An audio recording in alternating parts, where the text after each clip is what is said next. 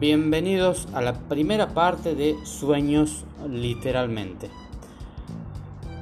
Primero quiero empezar a contarles una breve historia de cómo es que yo mm, se me ocurrió hacer este podcast y cómo realmente hago para memorizar los sueños, que no hay un manual de instrucción, digamos, eso de la práctica y cualquiera puede hacerlo, sino cómo me empecé a interesar en este tema.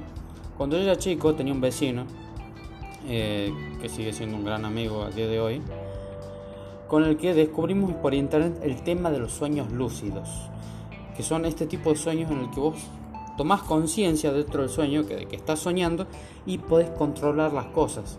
Y eso es muy tentador la idea porque tenés un mundo de fantasía a tu disposición y podés hacer lo que se te cante el culo, básicamente. Cuestión que nos emocionamos con la idea y le dijimos, boludo, vos llegás a soñar algo así y me avisás. Me avisás que hiciste y qué sé yo. Y eso, con el correr de los días, nos hizo, o sea, nos dio mucha práctica para poder memorizar nuestros sueños. Porque los memorizamos todos los días y nos los contábamos todos los días. Y eso, bueno, me, me ayudó a, recordar. Y a día de hoy, si hago un esfuerzo, no es que es así nomás, si hago el esfuerzo, lo, lo anoto, lo digo o algo, puedo recordarlos. Así que bueno, voy a empezar a contar un sueño que a mí particularmente me llama mucho la atención por el detalle con el que lo recuerdo y la absurdez que, que lo caracteriza, que es, bueno, algo propio de todos los sueños que no son pesadillas, ¿no? Bueno, encontrábame yo inicio la narración del sueño, pasamos del plano de la realidad al plano onírico, Empiezo el sueño, estaba yo en un avión de pasajeros manejándolo junto con el actor David Anthony Higgins, que es quien interpretó el papel de Greg en el, en el programa, en la serie Malcolm el de en medio. Pero allá popularmente cuando cuento me refiero a él como el gordo. Porque bueno, es un actor eh, con algún tipo, con algo de sobrepeso y qué sé yo. Su apodo en el sueño era el gordo. Cuestión que estábamos con el gordo en el avión, manejándolo, aterriz y queremos aterrizarlo en un pueblucho, que era donde yo vivía cuando era más chico. Ahora estoy en la universidad y vivo en otra parte. Pero en ese lugar donde lo queríamos aterrizar, no había aeropuerto, solo había un aeroclub donde aterrizan avionetas y no podíamos meter un, un Boeing ahí en, en la, la pista de pasto. Y le digo al gordo, al señor David Anthony Higgins, chabón, aterrizalo vos y yo me voy. Así tan tranquilo. Y me fui, dicho y hecho, me fui sin aterrizar el avión en el aire, yo me fui a abrir la puerta y me quedé flotando ahí mientras veía que el chabón se alejaba.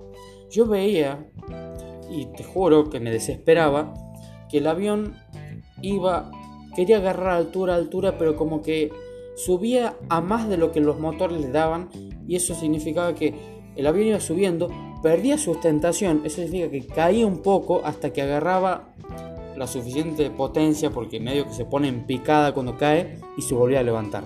O sea, iba haciendo sube y baja. Era una onda el avión. Y yo lo miraba con unos nervios y yo le digo, este culiao me va a reventar el avión, va a matar a todos los pasajeros. Cuestión que no pasa, se va. Y yo cambio de vehículo, paso de estar en un avión a estar en un vehículo que no existe y no me creo capaz de ponerle nombre. Era, imagínense ustedes una bruja, cómo vuela una bruja popularmente, con una escoba entre las piernas, ¿no? Bueno, yo tenía un palo de escoba, no una escoba, y del frente mío, o sea, no la parte que sale hacia abajo del palo, sino la que estaría enfrente de mi cara, en vez de tener lo que una escoba, tenía un ramo de flores. Un ramo de, flores envuelto en una cúpula de vidrio. Eso lo sostenía yo con mi mano izquierda. Con mi mano derecha sostenía una katana de estas espadas que usaban los samuráis o, o algún similar eh, asiático. Eh, y con eso, ¿saben qué hacía? Yo volaba, volaba con ese vehículo. ¿Cómo? El, supongo que el, palo este con los ramos de flores hacía como de planeador y el motor era la espada, porque lo que yo hacía era pegarle a las cornisas de las casas y los edificios con la espada, así ganaba altura con esta escoba extraña. Y así volaba, surcaba los cielos, iba por encima de las nubes. Incluso arriba de las nubes había edificios todavía con los cuales impulsarme. Andaba a saber dónde estaba, estaba en Dubai o en algún lugar extraño por ahí. Cuestión que yo estaba recorriendo el lugar y veo de repente a alguien, a un sujeto en una de las terrazas de los edificios con un libro. Me detengo a observar la escena en, una, en otro edificio cercano y veo que el gordo que estaba manejando el avión antes, el señor Higgins, se acerca, se acerca al señor del libro y le pregunta que qué estaba leyendo.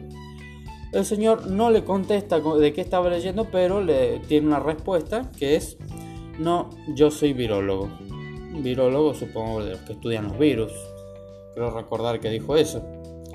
Y y el gordo responde y le dice, ah, debe ser muy inteligente vos, ¿no? Y el del libro le responde y dice, no, amigo, yo no sé ni la hora. Y ahí me empieza a entrar a mí una sensación de, de querer culpar, de que alguien tiene la culpa ahí de algo muy grave, si que alguien que se mandó una recontra cagada y es mi responsabilidad hacérselo saber.